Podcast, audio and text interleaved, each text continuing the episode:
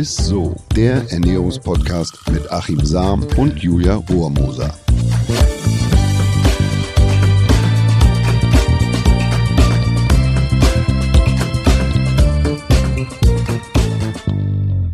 Hallo und herzlich willkommen. Ihr hört ISSO, den Ernährungspodcast mit eurem Lieblingsernährungswissenschaftler Achim Sam. Und mit dir, der lieben Julia Rohrmoser. Hallo. Hallöchen. Ja, bei uns wird es heute richtig schön fruchtig, liebe Leute. Wir wollen über äh, ja, Früchte reden, klar. Auf was man so achten sollte in Bezug auf Fructose, was Früchte eigentlich alles so können. Jawohl, heute gibt es mal Bowle, alkoholfrei, versteht sich. Schade.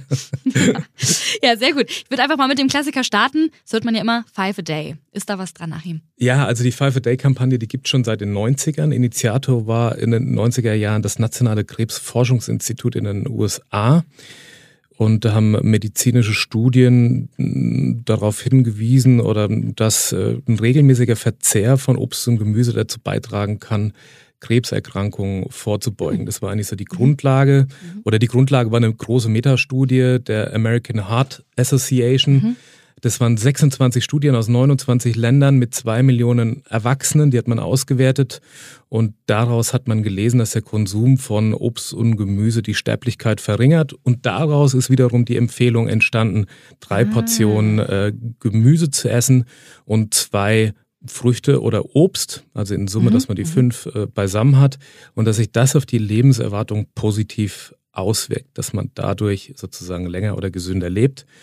Und äh, ja, am deutlichsten sind die Studienergebnisse im Hinblick auf ähm, Mund- und Rachenkrebs, mhm. Speiseröhrenkrebs, Magenkrebs, Darmkrebs, Lungenkrebs. Und ausschlaggebend sollen dafür die bioaktiven Substanzen der Obst und Gemüse sein. Also die sekundären mhm. Pflanzenstoffe, die Vitamine, die in dem Komplex äh, mit drin stecken. Und dann hat man in den Jahr 2000 ist die Kampagne dann zu uns übergeschwappt und mhm. die wurde in Deutschland, ja, ich würde mal sagen, hauptsächlich von der Deutschen Gesellschaft für Ernährung äh, ähm, vorangetrieben. Das ist sehr mhm. spannend. wenn du jetzt sagst, zwei Portionen Obst und drei Portionen Gemüse, dann mhm. frage ich mich jetzt erstmal, wie groß ist so eine Portion, ne? Oder was ist eine Portion? Also eine Portion ist äh, eine Wassermelone oder eine Weintraube. Okay. Ne? Natürlich ja, nicht. das, das ich wollte gerade sagen, das ist ja mau. Also nee, in der gesunden Ernährung sollten täglich so zwei Portionen Obst, drei Portionen Gemüse im Speiseplan stehen. Und von einer Portion spricht man äh, von allem, was in eine Hand passt, wie zum Beispiel ein Apfel, mhm. äh, Kiwi oder eine Birne. Bei Bärenobst erlaubt man, äh, sind es auch mal zwei Hände voll, äh, entspricht eine Portion. Bei Gemüse ist eine Portion zwei Hände voll geputztes, zerkleinertes oder tiefgefrorenes Gemüse. Und bei unzerkleinerten Gemüse und Hülsenfrüchten, da ist es eine Handvoll. Also ein Beispiel, zwei Portionen Obst wäre mhm ein Apfel und zwei Kiwi, also was so, was so in die Hand passt. So, ja. Drei Portionen Gemüse, drei mittelgroße Tomaten, zwei Kohlrabi, zwei Hände voll Tiefkühlgemüse, so, also oder so Prinzessbohnen, mhm. was man so in die Hand nehmen kann. Und wer das am Tag schafft, der nimmt in der täglichen Ernährung, also spricht man davon, dass er genug Vitamine, Mineralstoffe und sekundäre Pflanzenstoffe und auch Ballaststoffe zu sich nimmt. Ist ja, ja, machbar, muss man sagen, oder? ja, ist machbar, aber mhm. es gibt auch da eine große Bevölkerungsstudie, die zeigt, äh, da hat man 20.000 Erwachsene nach ihrem Obst- und Gemüseverzehr befragt, dass davon nur 71 Prozent der Frauen und 53 Prozent der Männer die täglich empfohlene Obstmenge auch tatsächlich verzehren. So wenig? Ja, ja, bei Gemüse ist es noch geringer, da sind es nur 54 Prozent der Frauen und 37 Prozent der Männer, wow. die auf die empfohlene Menge kommen. Also somit steht insgesamt weniger Gemüse noch auf dem, auf dem Speiseplan bei uns, als es tatsächlich äh, äh, ja, als bei Früchten. Und das ist auch wiederum nicht so gut, weil hm, Früchte haben ja noch den Zucker, den Fruchtzucker und. Gemüse enthält da eben weniger. Also eigentlich wäre das gut, wenn man schon auf dieses Verhältnis kommt da. Ne? Ja, eben. Und äh, jetzt, wo du es auch gerade gesagt hast, dass es ähm, eigentlich nicht so gut ist, äh, mehr Obst als Gemüse, sage ich mal so, im Verhältnis zu essen. Du hast ja schon ganz oft auch erwähnt, dass ähm, Obst ja grundsätzlich zwar gut ist, aber zu viel Fructose ja auch irgendwie nicht so gut für uns ist, ne? Ja, also die Fructose, die mhm. galt ja jahrelang, hat man immer den Fruchtzucker so nach vorne gehoben. Es wird ja heute oft noch mit auf die Packung geschrieben, mhm. so mit Fruchtzucker, weil man im Kopf hat, naja, Fruchtzucker ist was Natürliches, mhm. ist was Gutes. Wir wissen aber mittlerweile, dass es tatsächlich so nicht stimmt. Also Fructose mhm. wird insulinunabhängig über die Leber verstoffwechselt. Das bedeutet, dass die Leber den Zucker direkt im Fett umwandelt was sich zunächst in der Leber ansammelt und somit kann es zum, bei einem, ich muss immer dazu sagen, zum, bei einem erhöhten Verzehr mhm. zu einer nicht alkoholischen Fettleber kommen, außerdem zu Bluthochdruck und Stoffwechselstörungen. Und wenn man natürlich dann noch mehr isst, ja, dann nicht nur in der Leber, sondern dass es, dann führt es auch zu, zu Übergewicht. Und das ist ganz interessant, weil der, ähm, dieser, das Übergewicht, das beruht nicht auf der erhöhten Energieaufnahme, sondern tatsächlich auf der Beeinflussung des Fett- und Kohlenhydratstoffwechsels. Also wenn ich die gleiche mhm. Energiemenge mit einem anderen Zucker zu mir nehmen würde, dann hätte ich diese Beeinflussung nicht. So. Und das ist tatsächlich was, was Fructose ah. auslöst. Aber jetzt sollte man natürlich nicht gleich wieder das Obst und, äh, aus, und die Früchte aus dem Fenster schmeißen, die Portion. Davor, ja. Nee, nee, weil das Problem sind nicht diese zwei Portionen am Tag, im Gegenteil. Also die Fruchtzuckermenge die bleibt bei zwei Portionen überschaubar. Und äh, man muss immer dazu sagen, dass Früchte naturbelassene Lebensmittel mhm. sind, die im Komplex noch viele Vitalstoffe gleich mitliefern. Das mhm. ist wie so ein Vitamindressort, also Vitamine, sekundäre Pflanzenstoffe, Ballaststoffe, das steckt da alles mit drin. Und von bösen Zungen wird ja oft äh, gesagt, naja, ähm, Obst oder Früchte, das ist ja nur bunter, böser Zucker. Das wäre in dem Fall tatsächlich nicht richtig. Also die zwei Portionen, ja. die sind schon gut, mhm. ähm, wenn man die, wenn man die hinkriegt und wenn man mhm. versucht, das zu erreichen. Natürlich, wenn ich jetzt ein Saftfan bin oder so und mir zwei Gläser Orangensaft morgen schon reinklopp und dazu noch zwei oder drei Smoothies über den Tag verteilt trinke und man dröselt das mal auf, was das eigentlich alles ist, dann hast du sicherlich vier oder fünf Orangen, dann hast du zusätzlich die Früchte noch, einen Apfel oder, oder sonst was. Oder Weiß Beeren. man immer nicht, was da eigentlich alles drin ist, ne? Das ist das Problem. Ja, das ist einfach mhm. wahnsinnig viel und es mhm. ist dann mhm. zu viel Fructose. Ne? Aber diese zwei Portionen im komplexen Lebensmittel, ich sage immer, der Mund ist der, der, der beste Mixer. Mixer das weiß ja, ich auch. Ähm, und dann ist es eigentlich wunderbar. Das Problem ist, dass Fructose häufig und in großen Mengen mittlerweile Lebensmitteln zugesetzt wird. Also Fructose, muss man sich vorstellen, kann relativ leicht aus Maisstärke gewonnen werden, aus mhm. dem Korn. Und es wird dann zu Kornsirup. Und äh, dieser Sirup oder dieser Fructosesirup, der hat eine relativ hohe Süßkraft mhm. und deshalb ist er auch recht beliebt eigentlich, dass man den bei Lebensmitteln zusetzt. Ist aber nicht gut. Und, und das erkennt man, wenn man mhm. mal auf Lebensmittel schaut und dann steht etwa Maissirup drauf oder auch, was häufig zugesetzt wird, ist Fructose, Glukosesirup mhm. oder Fructosesirup oder äh, der High Fructose Corn Sirup. Das ist eigentlich so dann ja. das, was, was am ungünstigsten ist tatsächlich. Da gibt es in, in der USA, gab es eine große Diskussion, die versuchen eigentlich diesen Kornsirup in, ähm, ja, in, in, in Softdrinks eher zu vermeiden und greifen dann auf Produkte zurück, die aus Mexiko kommen oder da hergestellt mhm. werden, weil die dann hauptsächlich noch den Rohrzucker einsetzen. So. Also dieser Kornsirup, Kornsirup der ähm, Fructose ähm, überwiegend äh, innehat, das ist eigentlich der, der so sehr, sich sehr ungünstig auf unsere Gesundheit auswirkt. Also wenn ne? wir das mal irgendwo sehen als Zusatzstoff, vielleicht eher meiden dann wahrscheinlich. Das ne? ist halt im Prinzip die pure Fructose und die ist nicht gut für die Leber mhm, und mhm. ähm, kann halt eben dann dazu mhm. führen, dass man Übergewicht und, und so mhm.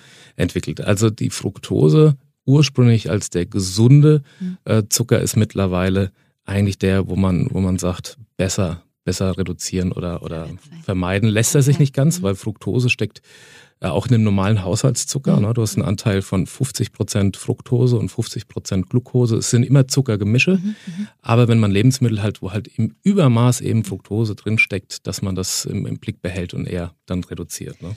Manche Leute müssen ja sowieso äh, Fructose reduzieren, weil sie ja so eine Fructoseintoleranz haben. Ne? Kannst mhm. du noch mal dazu was sagen? Ja, vielleicht? also ganz grundsätzlich ist es so, dass Fructose zum einen eine extrem lange Halbwertszeit im Darm hat, also viel länger als andere Zuckerbausteine wie die Glu äh, Glucose beispielsweise. Die liegt da also quasi extrem lange rum. So kann man das, glaube ich. Ja, ne? Kann man sich so vorstellen. Zum anderen ist die, die Aufnahmefähigkeit begrenzt. Das heißt, jeder Mensch hat also irgendwo ein individuell tolerierbares Tagesfructosesoll bzw. Aufnahmelimit. Ah, okay. Also auf der einen Seite wird sie nicht schnell abgebaut, lange Halbwertszeit liegt irgendwo rum und das Tageslimit ist individuell mhm. begrenzt. Und zwar ist das bei jedem so. Also und wenn dieses tolerierbare Fructoselimit überschritten wird, dann kann man sagen, dann feiern unsere Darmbakterien Silvester und, und, und lassen es richtig krachen. Also dann findet eine Gasbildung ja. statt und auch eine Vermehrung dieser dieser Mikroorganismen. Mhm, mhm. Aber was man da an der Stelle tatsächlich mal verstehen muss, ist, dass jeder Mensch eine Begrenzung, eine Tolerierbarkeit an Fructose hat. Bei dem einen ist es eher weniger, mhm. also dann ähm, ist es so, dass, dass man ähm, ja davon spricht, dass, dass die Verdauung da, dass man da Defizite hat oder so. Die, also die Toleranzschwelle für Fructose ist bei jedem unterschiedlich, mhm. aber die ist da. Und dann kann es sein, dass sich die persönlich irgendwann überschreite. Mhm. Also da liegt noch irgendwo Fructose rum ne, im Dickdarm und dann kommt noch Fructose mit dazu und dann hat man das Limit erreicht. Das ist meistens abends so und dann gehen die Probleme los und dann bekommt man Bauchschmerzen und Blähungen und ja, ja. so. Aber das, das hat jeder. Ne? Und wenn man von einer echten Fructose Intoleranz spricht, mhm. also das nennt man auch die heritäre Fructose-Intoleranz, mhm. dann ist sie von Geburt an da und dann muss man grundsätzlich auf Fructose verzichten. Okay. Bei den anderen, wir haben einfach eine unterschiedliche Sensitivität ähm, gegenüber Fructose und Tolerierbarkeit. Und an die muss man sich sozusagen rantasten. Also wo liegt die und mit welchen Lebensmitteln erreiche ich die schneller. Und dass man aber immer auf dem, auf dem Zettel hat, auch in Lebensmitteln ist das zugesetzt, ja, und steht dann da eben als Kornsirup beispielsweise mit drauf. Krass, ja. Also das ist jetzt nicht was, was, was einzelne Menschen nur betrifft. Also man spricht ja davon, dass äh, ungefähr ein Drittel der Bevölkerung Probleme mit, mit Fructose haben. Mhm. Es ist, äh, oder wir sprechen im Allgemeinen von der Unverträglichkeit. In Wahrheit ist es aber so, dass man individuell und persönlich für sich ausloten muss, wie viel Fructose verträgt man. Das heißt, wahrscheinlich muss man schon einmal an sein Limit in Anführungsstrichen gehen, um dann wirklich, ja, um einmal seine Grenzen auszutesten. Ja, aber das aber kann man tatsächlich provozieren. Also ja, ja. unser Experte, äh, Professor Sina, ähm, mit dem habe ich auch lange dazu gesprochen und er sagt, ja, man kann das natürlich beeinflussen. Also mhm. man kann jemanden so mit Fructose vollladen, dass er sein persönliches Limit relativ schnell mhm. erreicht. Mhm. Aber manchmal stellt man sich ja die Frage so, oh, ich ich, jetzt habe ich nur ein bisschen was getrunken oder so. Meistens ist es noch in Kombination mit Sorbit. Äh, und, mhm. und dann auf einmal, auf einmal geht, geht's los, kriege ich Bauchschmerzen. Und das liegt daran, dass man vorher schon relativ nah dran war an, an, an seinem, ja, tolerier, an der tolerierbaren Fructosemenge. Und dann überschreitet man das natürlich dann mit dem, mit dem Lebensmittel oder mit dem Getränk, was man dann, was man dann trinkt. Und dann geht's eben los. Und dann feiern, wie gesagt, die Mikroorganismen, die vermehren Silvester. sich und sorgen für Gasbildung für, äh, mhm. für Silvester. Ja, lass uns so eine geile Vorstellung. Und äh, du hast ja eben gerade ganz kurz angestellt, gibt es denn auch Obst, was wir besser vertragen und was nicht?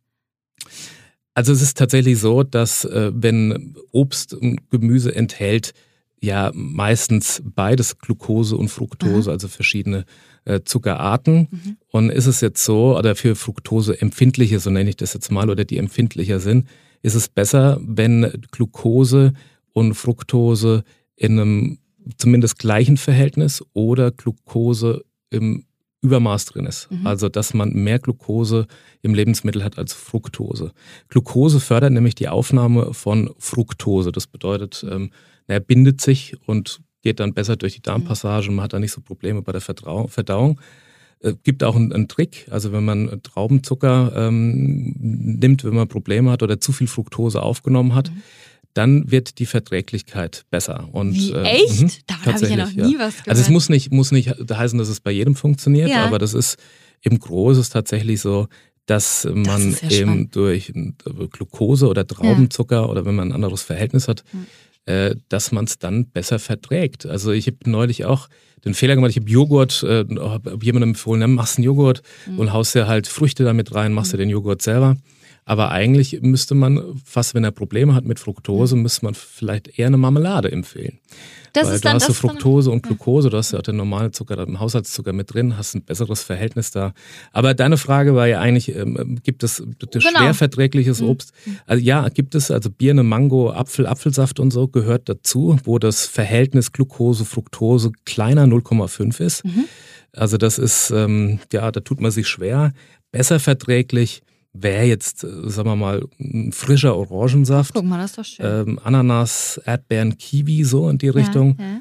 Als relativ gut verträglich gilt, weil im Verhältnis von oder ein Faktor von 1, mhm. 1,1 wenn Bananen oder ähm, Feigen, Grapefruit, Kirschen, sowas. Mhm. Trauben auch. Da kommt es aber immer auf die Traubenart an. Also das ist immer unter Vorbehalt, mhm. weil das muss man für sich ausprobieren. Am besten verträglich gilt aber eigentlich so als äh, gilt, gilt die Honigmelone oder Mandarinen, Passionsfrucht, äh, Pflaume, Aprikose und Papaya. Das ist eigentlich so. Aber im Kern ist es so, dass eben der Zuckeranteil, also wie viel Glucose, mhm. wie viel Fructose, dass okay. das eben die Rolle spielt. Okay. Ja. Ja, Gibt es auch Tabellen im, im, im Netz, äh, da haben sich, da haben sich Seiten da mhm. Mordsmühe gemacht, das aufzudröseln. Ist gar nicht so leicht und es ist auch gar nicht so leicht, das auf dem Lebensmittel zu erkennen. Deshalb kann man mhm. sich da mhm. ruhig da mal, mal rein Ja, aber es ist spannend. Ich habe jetzt auf jeden Fall meine Lieblingslebensmittel, die ich auch gut vertrage, wie zum Beispiel Mandarine. Jetzt im Oktober ist ja auch Mandarinzeit im Kopf. Das heißt, ich werde jetzt nur noch Mandarinen essen. Natürlich nur, nein, nur in, den zwei Portionen, die wir ja essen. Ne? Haben wir ja. Ja, aber äh, aufpassen, ne? wenn du jetzt natürlich dann viele Mandarinen isst und dann isst du noch, trinkst du was dazu, wo im Sorbit oder eben ja, äh, viel Fructose drin ist. Ach. Es kommt darauf an, wann du dein persönliches sozusagen Fructoseziel ja erreichst. Also das, das finde ich übrigens das Spannende an der, an der Sache, weil man ja immer gleich von einer, oh, ich habe da eine Unverträglichkeit mhm. oder im Prinzip geht es jedem Menschen so. Also man hat nicht eine willkürliche Toleranzgrenze mhm. für mhm. Fructose. Bei dem einen ist die eben geringer ja. und bei dem einen ist die Schwelle dann eben etwas höher. Ne? Okay. Ja, vielen, vielen äh, lieben Dank dir. Das war wieder sehr interessant äh, und vor allem natürlich auch wieder spannend. Wir sind auch noch nicht ganz am Ende, keine Sorge. Wir kommen natürlich zu unserem Highlight der Woche.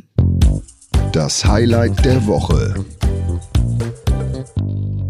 Ja, und das ist diesmal der Salbei. Also Salbei Lecker. ist tatsächlich ein naja, kennen wir ja alle im Altertum ja. oder ne, so la Hildegard von Bingen, eine sehr wirksame Heilpflanze. Und ihr wird ja so manches nachgesagt, äh, basiert, also diese Heilkraft auf, auf Wert von mhm. Inhaltsstoffen, ätherische Öle, Gerb- und Bitterstoffe auch.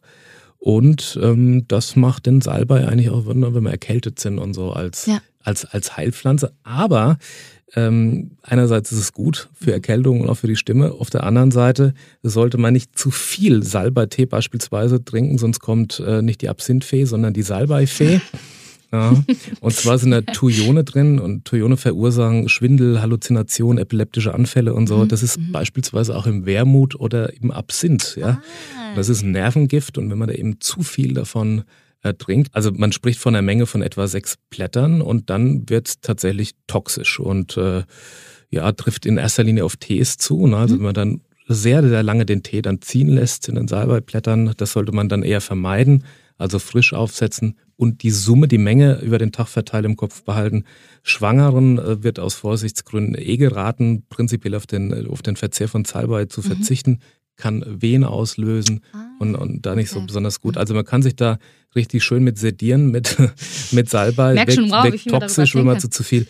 Also das ähm, Salbei grundsätzlich gut, ne?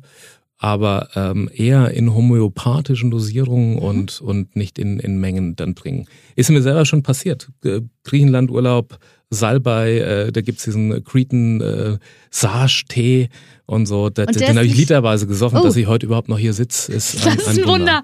Da freue ich mich, dass es bei dir nicht eingeschlagen ist. ähm, ja, also der Salbei. Ich esse ja gerne Ravioli mit Salbei, aber ist wahrscheinlich ein bisschen was anderes in der Soße. Naja, da ist immer eins, zwei Salbeiplättchen da irgendwie mit drin. Also viel Salbei ist ja nicht. Aber wenn du dir halt gerne einen Salbeitee mhm. kochst, hast du halt ein paar Blätter mit drin. Ja, und wenn du das zwei, ja, dreimal am Tag machst, dann hast du diese, mhm. die toxische Grenze relativ schnell erreicht. Ne? Okay. Wusste ich nämlich nicht, dass es da eine toxische Grenze gibt. Also auch sehr spannend. Deswegen ähm, jetzt zum Ende hin würde ich natürlich auch nochmal gern so ein bisschen was zusammenfassen, das, was ich auf jeden Fall mitgenommen habe, auch für euch nochmal äh, als kleine Hilfe. Zusammenfassung. Also five a day, ne? Zwei Portionen Obst bedeutet das und drei Portionen Gemüse. Und was ganz wichtig ist, das haben wir, glaube ich, alle mitgenommen, wir haben alle ein ganz individuelles Fructose-Limit. Ne? Und wie gut man Fructose ähm, verträgt, ne, hängt auch davon ab, in welchem Verhältnis Glucose und Fructose in einem Obst vorhanden ähm, ist. Ne? Generell im Lebensmittel. Mhm. Generell im Lebensmittel. Ja.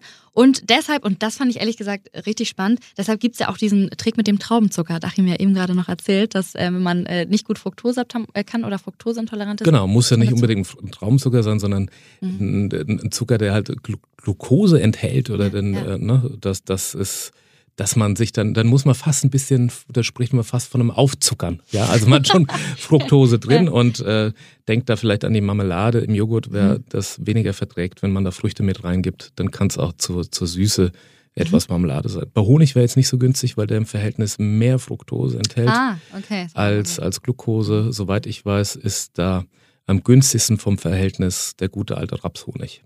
Alles klar. Und wenn euch diese Folge auch gefallen hat und ihr sie genauso spannend fandet wie ich, dann würden wir uns freuen, wenn ihr sie nicht nur teilt, sondern natürlich auch weiterempfehlt an eure ganzen Freunde. Und hört euch auch ansonsten gerne unsere kleine Food Hacks-Reihe an. Ne? Da gibt's ja nicht nur Obst-Food Hacks, sondern auch noch Gemüse-Food Hacks und noch viele weitere Hacks. Also ähm, kann ich nur empfehlen.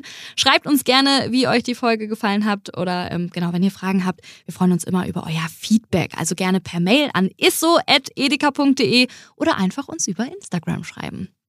Five a day. Macht's gut. Bis zum nächsten Mal, ihr Lieben. So. Ciao. Tschüss. Dieser Podcast wird euch präsentiert von Edeka. Wir lieben Lebensmittel.